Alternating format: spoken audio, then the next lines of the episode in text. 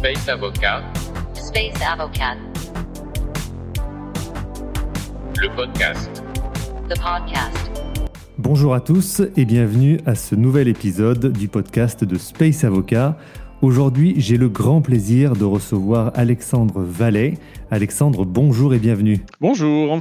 Alors Alexandre, vous travaillez à l'Union internationale des télécoms et euh, on en parlait justement d'ailleurs à l'instant, c'est une institution et tout ce qu'elle fait d'ailleurs extrêmement important pour les activités spatiales parce que c'est là où se fait toute la gestion et la coordination des ressources en fréquence. Avant de rentrer euh, dans le vif du sujet et poursuivre la tradition du podcast, on va commencer par la première question et la question c'est quel est votre parcours? Alors, j'ai un parcours euh, d'ingénieur en télécommunication. J'ai fait mes études euh, à Télécom Paris Tech. Et euh, déjà, en fait, je me suis spécialisé dans les télécommunications par satellite lors de la spécialisation de dernière année. Et puis ensuite, en fait, j'ai travaillé euh, dans le centre de recherche et développement de France Télécom à l'époque, donc qui est devenu Orange. Et je travaillais déjà sur la gestion des fréquences pour les satellites de France Télécom. C'était dans les années 2000. Et puis, lorsque France Télécom a vendu ses activités satellitaires euh, à Eutelsat, eh bien, j'ai rejoint cet opérateur français euh, pour travailler toujours dans la gestion du spectre, euh, mais chez Eutelsat. Et hum, ensuite, j'ai rejoint l'administration puisque j'ai pris la direction du département de l'Agence nationale des fréquences qui s'occupe des ressources orbite spectre de la France. Et euh, j'y ai travaillé environ euh, 10 ans, à peu près 10 ans. Et puis ensuite, en 2017, euh, j'ai rejoint le bureau des radiocommunications de l'UIT, où je dirige depuis 2017 euh, le département des services spatiaux, et dont nous allons parler un peu plus en détail de ce que nous faisons, mais qui globalement, en fait, s'occupe de l'enregistrement de toutes les fréquences radio utilisées par les satellites dans le monde. Très bien, donc c'est un très beau parcours, un très gros parcours spécialisé dans, euh, dans cette gestion de cette ressource si particulière. Euh, c'est vrai que c'est un peu le, thème de, ce, de cet épisode aujourd'hui. C'est un, sujet- c'est un sujet technique, mais c'est un paramètre qui est alors parfois mal connu, parfois euh, mal connu même de certains acteurs, et pourtant c'est c'est extrêmement critique. Et alors, finalement, une, question pour, pour un peu rentrer dans le, dans le dur de ce, de ce sujet-là. Euh, Alexandre, pourquoi les fréquences sont-elles finalement si importantes pour les activités spatiales? Alors, la principale raison, c'est que toutes les missions spatiales, qu'elles soient, que ce soit des satellites de communication, d'observation de la Terre, euh, même de l'exploration spatiale, nécessitent des fréquences radio euh, pour communiquer avec la Terre ou bien pour même mener des missions spécifiques. Par exemple, euh, si vous voulez vous positionner, vous avez besoin de fréquences pour faire le positionnement par satellite. Euh, Donc les GPS et Galileo euh, utilisent des fréquences également pour le positionnement. Mais euh, également pour communiquer les données que vous euh, capturez depuis l'espace, vous avez besoin de les rapatrier sur Terre et cela, ça se fait actuellement en radio.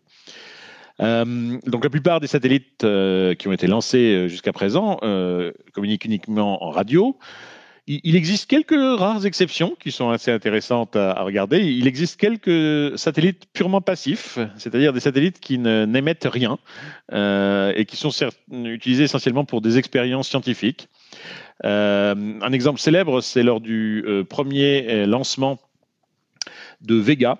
Euh, il y a eu en fait un ensemble de satellites euh, qui ont été lancés gratuitement. Euh, et l'un de, ce- de ces satellites, c'était un satellite italien qui était en fait une, boule réfléchissante qui permettait de faire des mesures depuis, avec des lasers depuis le sol. Donc ce genre de satellite qui est purement passif, il n'utilise aucune fréquence radio et il n'est pas dans le cadre de l'UIT. Une autre, un autre type de satellite qui euh, n'utilise pas de radio, c'est ceux qui utilisent les euh, liaisons optiques, donc euh, les lasers. Alors d'un point de vue purement physique, l'optique et les liaisons optiques, c'est de la radio. Tout ça, c'est des ondes électromagnétiques. Mais d'un point de vue juridique, il y a une limite arbitraire entre les ondes radio et les ondes optiques, et cette limite est à 3000 GHz. Elle est définie par l'UIT. Euh, donc ça n'a rien de technique, c'est une limite purement arbitraire. Mais actuellement, donc, il y a cette différence. Les ondes radio, c'est en dessous de 3000 GHz. Les ondes, radio, euh, les ondes optiques, c'est au-dessus. Et euh, l'UIT s'occupe de la régulation des ondes radio seulement. Mais donc, la, la raison fondamentale pour laquelle les fréquences sont indispensables euh, à toutes les missions spatiales, c'est cette raison que tous les satellites utilisent des fréquences, au moins pour communiquer avec la Terre. Qu'est-ce que vous pourriez nous dire de plus sur finalement le rôle de cette organisation internationale qui d'ailleurs de mémoire est extrêmement ancienne? Oui, alors tout à fait. L'Union internationale des télécommunications, c'est la plus ancienne organisation internationale. Euh, elle a été créée en 1865 euh, à Paris. Euh, à l'époque, c'était l'Union internationale de la télégraphie et elle avait euh, 20 membres, dont certains d'ailleurs euh, étaient des pays qui ont depuis lors disparu, puisque par exemple il y avait euh, le royaume de Prusse ou le, royaume de Saxe euh, qui sont devenus l'Allemagne. Depuis cette création, en fait, l'UIT a progressivement élargi son champ d'activité pour couvrir tout, le, tout le champ des télécommunications en général. Et c'est un peu la même chose pour ce qui concerne les communications radio.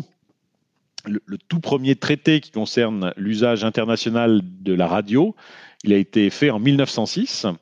Et à l'époque, c'était pour euh, réglementer euh, deux fréquences de, on va dire, de détresse pour que les bateaux euh, puissent émettre toujours sur la même fréquence leur message de détresse, ce qui devait faciliter les secours.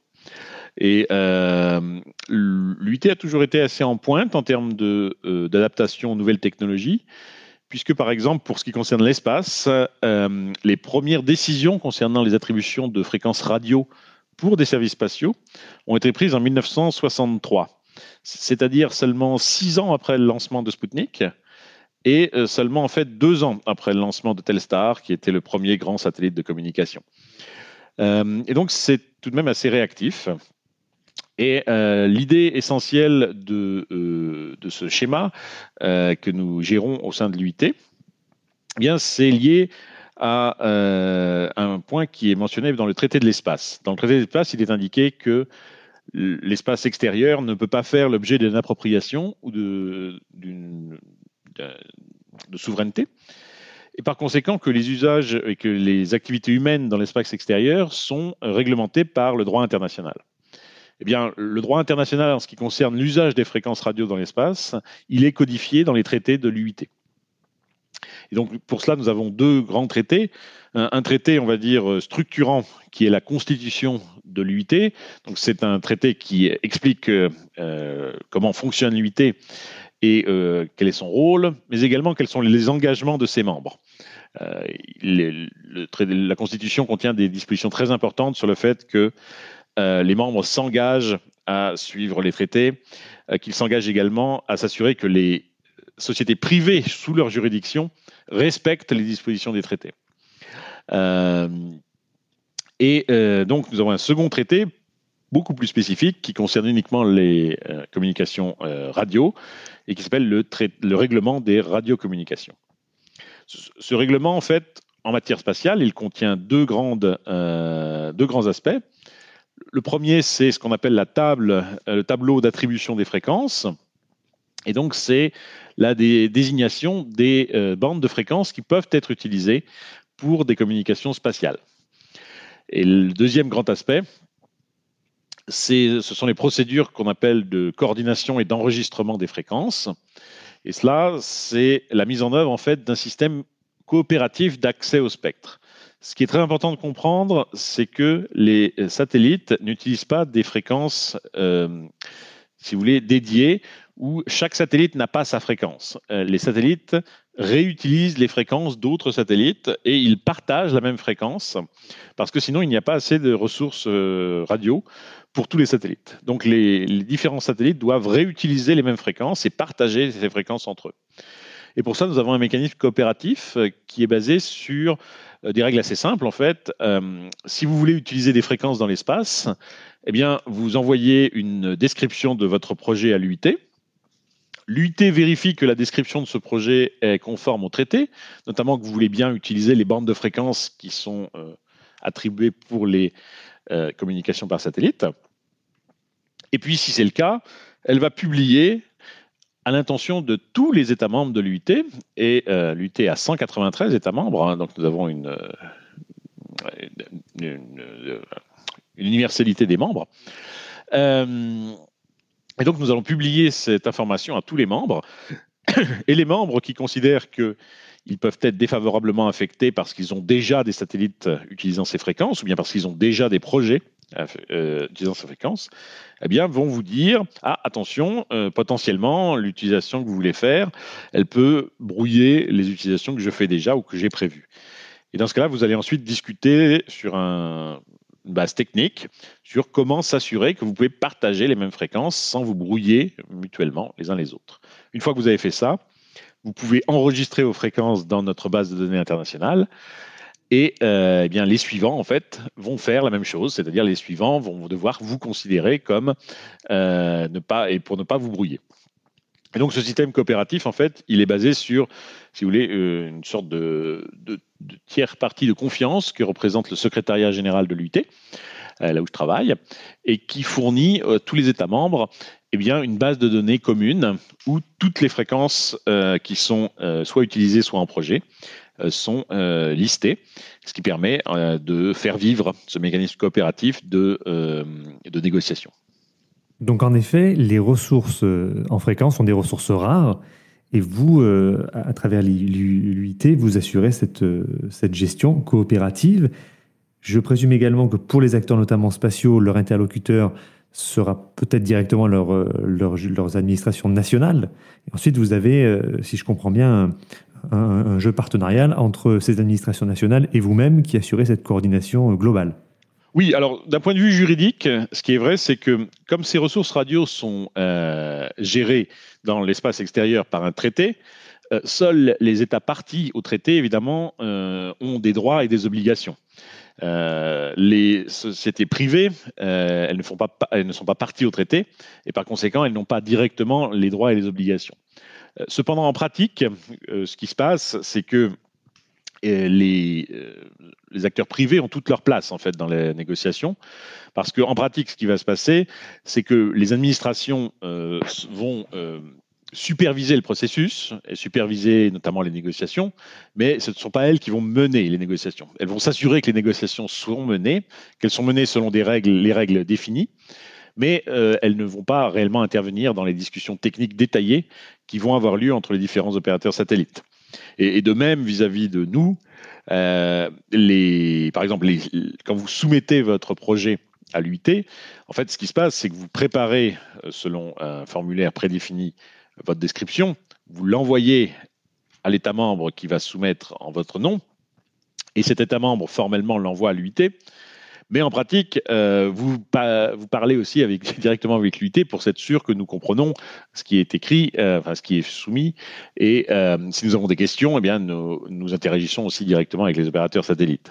mais le formalisme, c'est effectivement que l'opérateur satellite discute avec l'administration notificatrice, l'administration notificatrice avec l'UIT.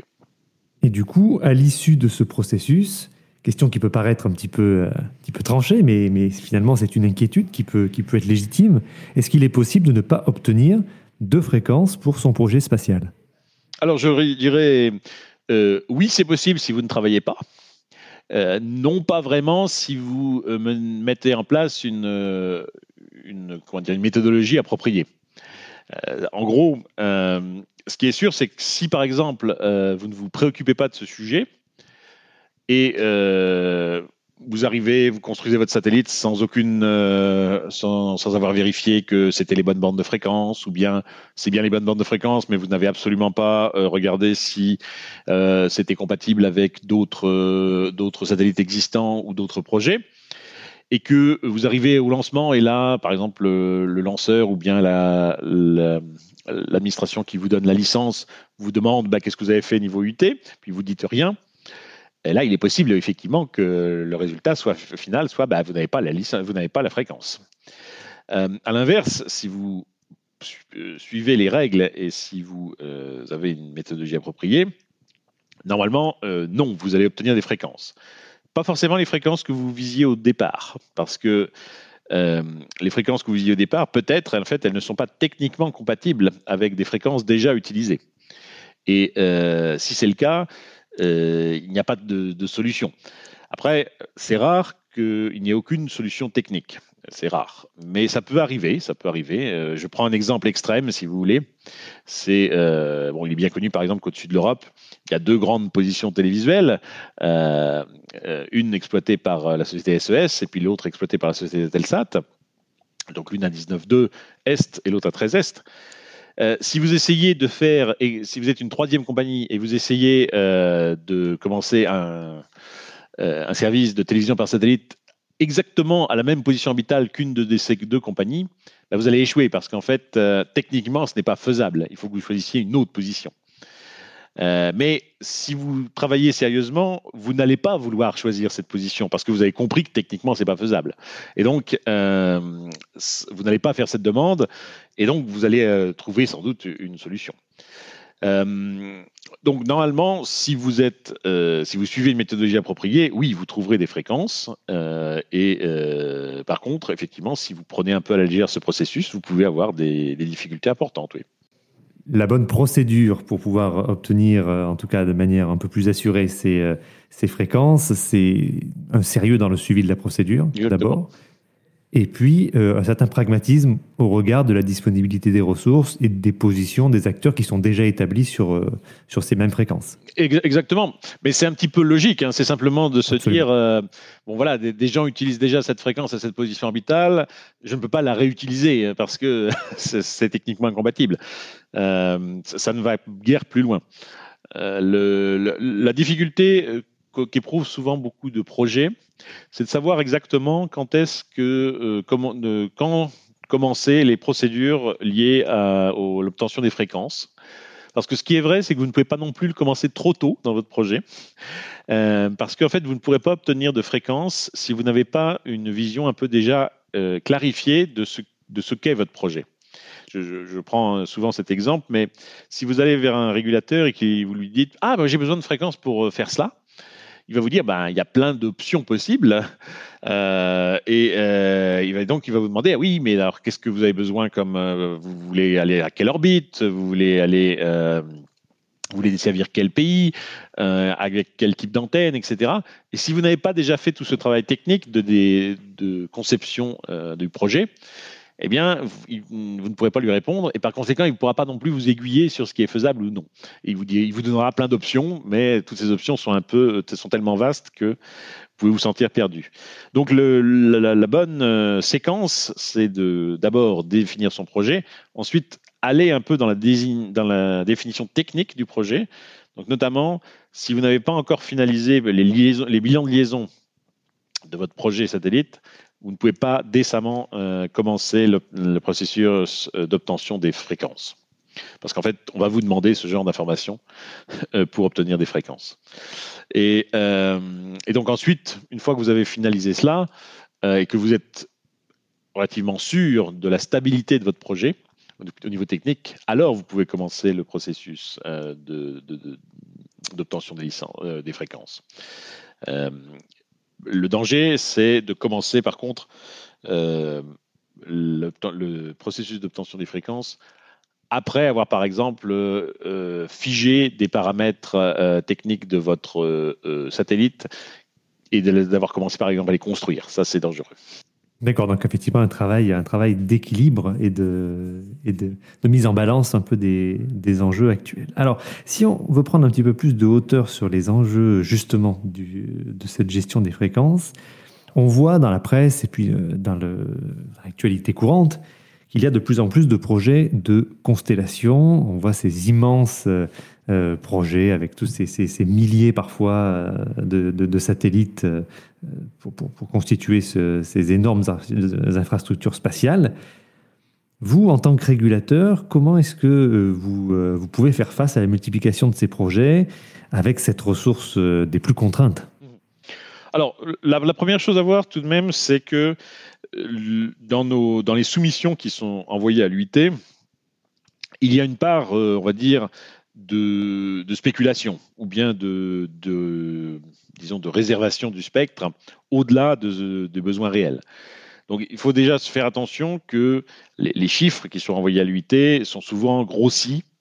Et c'est pas parce que vous avez fait, enfin, il y a des filings énormes qui contiennent plusieurs centaines de milliers de satellites euh, nous ne sommes pas encore à lancer des centaines de milliers de satellites, loin de là. Donc, euh, c'est un phénomène assez, euh, assez ancien. Auparavant, c'était un phénomène qui touchait essentiellement l'orbite géostationnaire.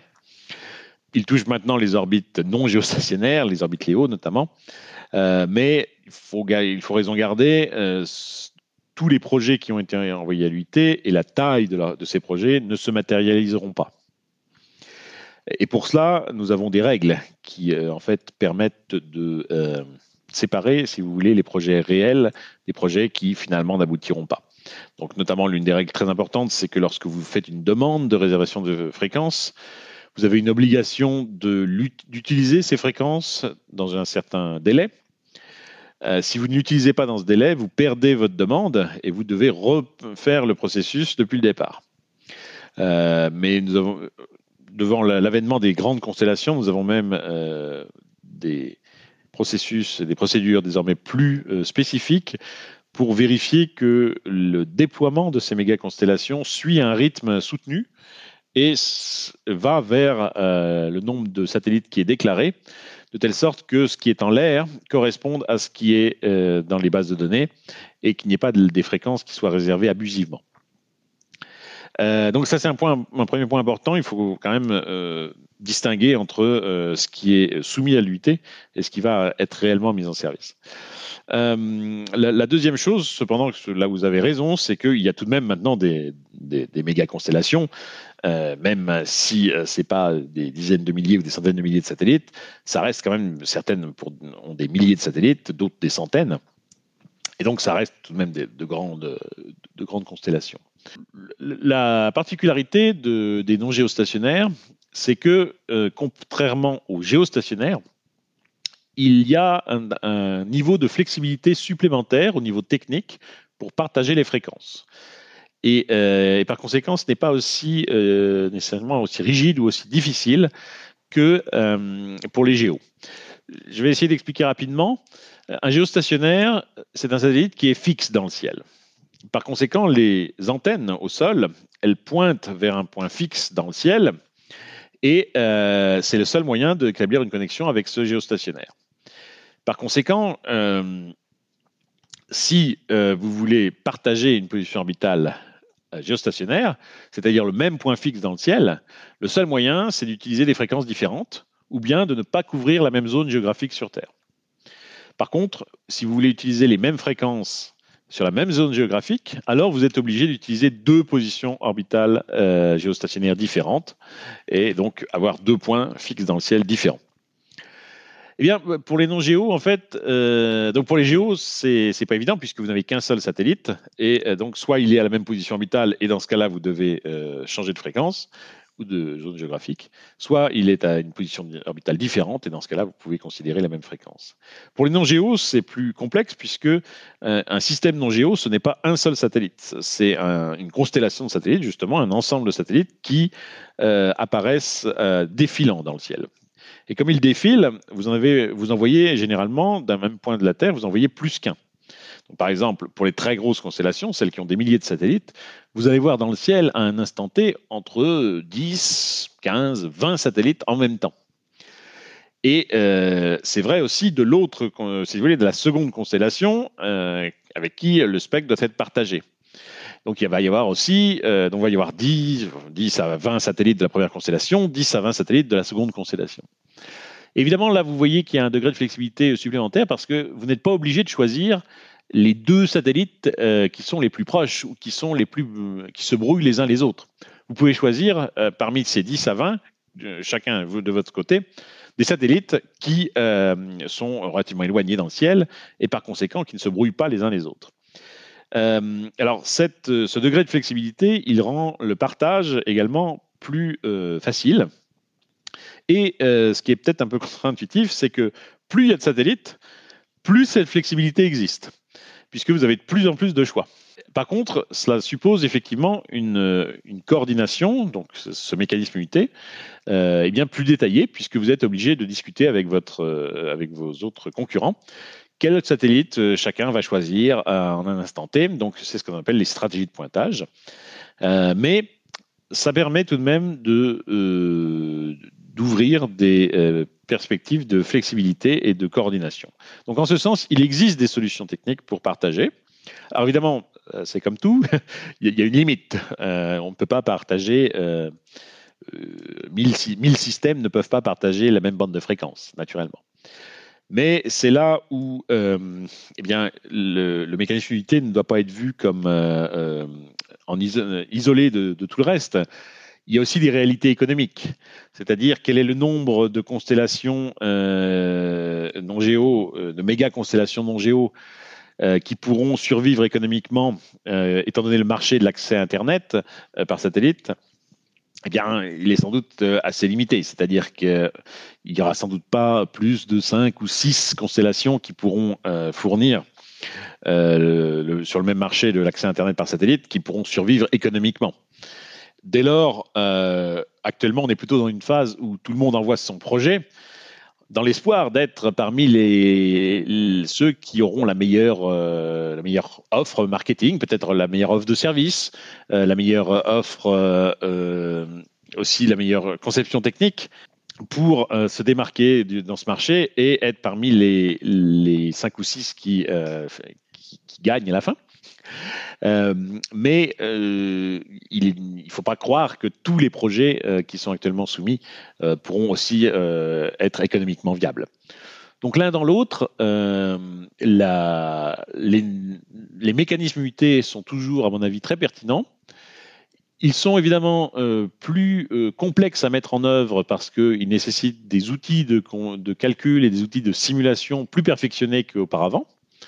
mais sur le fond, je pense qu'il y a moyen de partager le spectre et euh, il y a aussi des, euh, des considérations économiques extérieures à l'UIT qui feront que le nombre de systèmes qui devront partager le spectre sera aussi euh, limité pour des raisons économiques. Je vous remercie pour, pour la grande clarté malgré la technicité du, du propos. Et c'est toujours très intéressant de voir que l'espace a cette notion forcément d'immensité mais euh, sur le terrain, on se rend bien compte que les, acteurs, euh, quels qu'ils soient, doivent faire preuve d'une grande souplesse et d'une grande euh, adaptabilité, d'un grand pragmatisme face à des contraintes techniques et puis des contraintes physiques que vous exposiez justement c'est toujours assez fascinant de voir cette, ce paradoxe entre cette, cette, immensité apparente, mais finalement, derrière ces contraintes bien présentes et que vous, avec, avec l'intermédiaire de, de l'UIT, vous essayez de, coordonner. Oui. Le, et si je peux rajouter quelque chose, bien sûr. Euh, c'est important aussi de se rendre compte que hum, les, règles de l'UIT, euh, l'UIT est un organisme technique. Hein.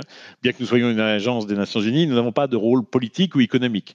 Et notamment, ça c'est un point qui n'est pas forcément très bien connu ou très bien compris du grand public nous ne sommes pas, si vous voulez, l'équivalent des régulateurs nationaux.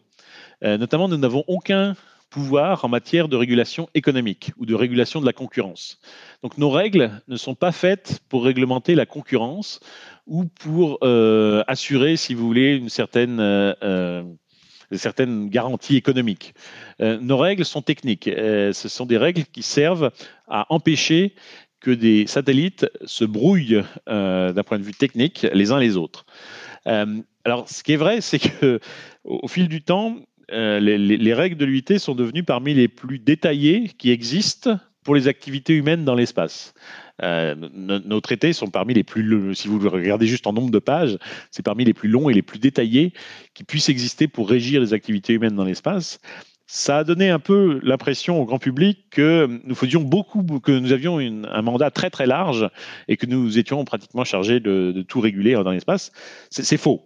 Euh, et c'est important de s'en rendre compte, notamment parce que également, les, opérateurs satellites en jouent un petit peu de cela. Euh, bien souvent, vous pouvez, si vous allez dans, une, euh, dans un salon euh, ou dans une manifestation où les opérateurs satellites vont présenter leur projet, ils vont vous dire souvent Ah, j'ai une excellente position en termes de filing UIT, je suis premier ou je suis deuxième, j'ai donc de très bons filing UIT, donc c'est très bon pour mon projet. Alors c'est vrai, mais euh, c'est vrai au sens que si vous avez de bons files limités, eh bien vous allez sans doute avoir le droit d'émettre et d'utiliser vos fréquences assez rapidement. Ça ne signifie pas que vous allez avoir le droit d'empêcher vos concurrents d'utiliser leurs fréquences. Et c'est souvent ce qui est un peu euh, ambigu dans les présentations des opérateurs satellites. Euh, le fait d'avoir finalisé ou d'être en très bonne position dans le processus UIT, c'est une chose positive pour votre euh, projet, puisque ça veut dire que vous allez pouvoir utiliser les fréquences.